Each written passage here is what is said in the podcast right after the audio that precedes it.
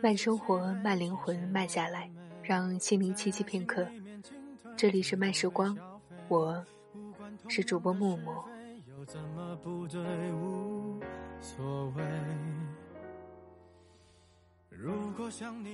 今天要和大家交流的话题叫做：有一种境界，叫开水白菜。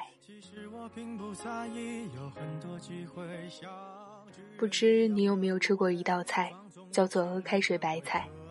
这道菜貌似简单至极，就是清水里泡着几颗白菜心，味道寡淡的样子，并不能激起人的食欲。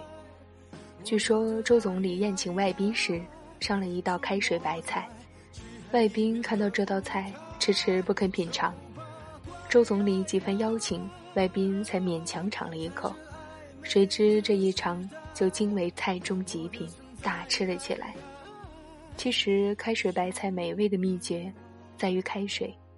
这看似白开水的清汤，是用老母鸡、老母鸭、火腿、排骨、干贝等放入汤锅内，加入了足量的清水、姜、葱，烧开后打去浮沫，加料酒，再改用小火，保持微开不沸，慢慢的熬，到汤出鲜味。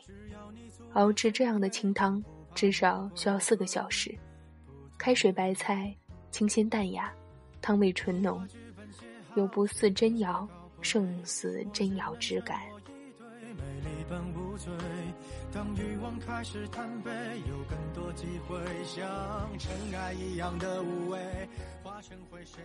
这汤的境界实在是高啊，在长时间的熬制中，把种种滋味融在一起，最后以白开水的姿态来呈现。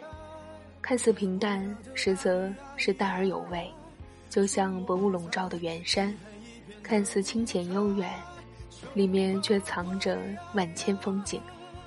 浓到极致是平淡，人生有味是清欢。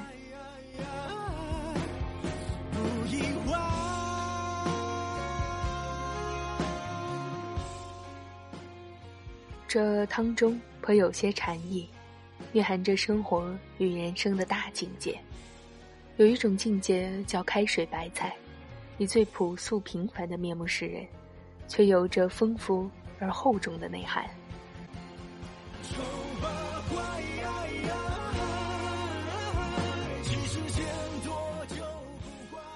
而这种淡，不是寡淡苍白，而是洗尽铅华后的真纯之味。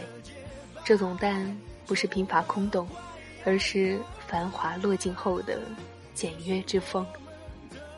记得有一位作家，年轻时的文风颇为张扬铺张，仿佛生怕别人不知道他的才情，所以力求浓墨重彩，层层铺陈，极尽华丽。感觉那时候的他就像个刚出道的武林侠士，每一个文字都带着刺眼的光，拼命想吸引。所有人的注意力。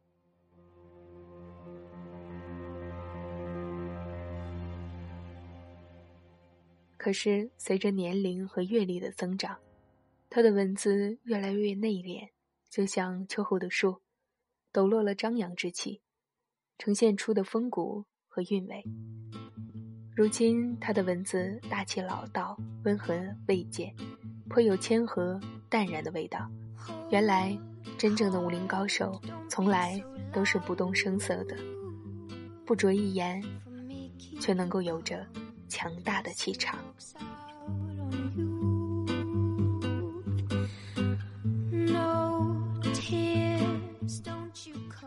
不过，如果没有当初的文字历程，恐怕他也难以修炼成淡然轻巧、自然天成的文风。浓墨重彩的阶段。恐怕是每个人都无法回避的，那是一种铺垫和过渡，慢慢才能意识到，淡，是真正的大境界。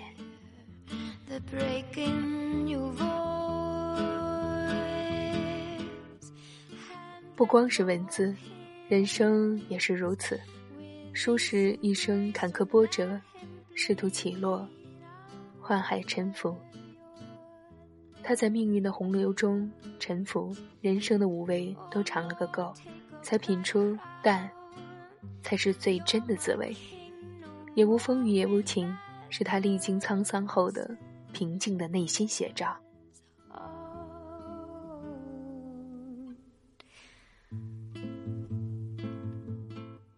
不论是古代先贤，还是如今的杰出人士，都会经历这样的过程：绚烂归于平淡，喧嚣归于沉寂。人生就是一抹淡淡的云，一缕轻轻的风。其实，谁不是这样呢？经历过酸甜苦辣，才懂得淡重的真味。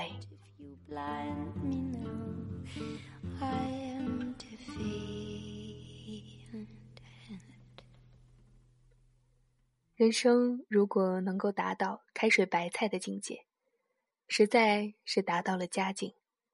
情到浓时情转淡，君子之交淡如水。感情只有淡然一些，才会细水长流，永不枯竭，返璞归真，让生命回归最舒适的状态，心境会明朗豁达，人。也会活得潇洒自在。与你别后数年有一种境界叫开水白菜，经历了人生的千回百转，你找到回归平静的途径了吗？杨绛先生在《一百岁感言》里有一句话：“我们曾如此渴望命运的波澜，到最后才发现，人生最曼妙的风景。”就是内心的淡定与从容。声哄我自在哄骗总算是吵架后不走不才发现彼此关系感触搁浅若那天故事重演慢生活，慢灵魂，慢下来，让心灵栖息片刻。这里是由慢时光与原声带网络电台有声制作团队联合出品制作的慢时光有声电台。本期节目文章分享摘自马雅伟的博客。想阅读更多优秀的好文章，可以关注我们慢时光的微信公众账号，拼音输入“慢时光”加数字三，或者直接搜索“慢时光”即可。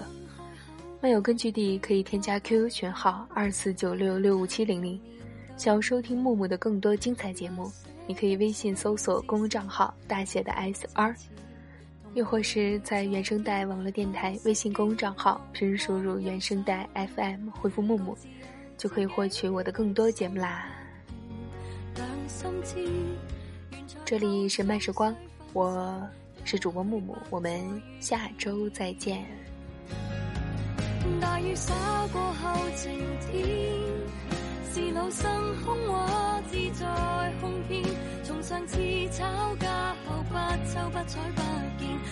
此关系急速搁浅，若那天故事重演，让怒火依稀沉淀，共你也许有幸较早以前已早知。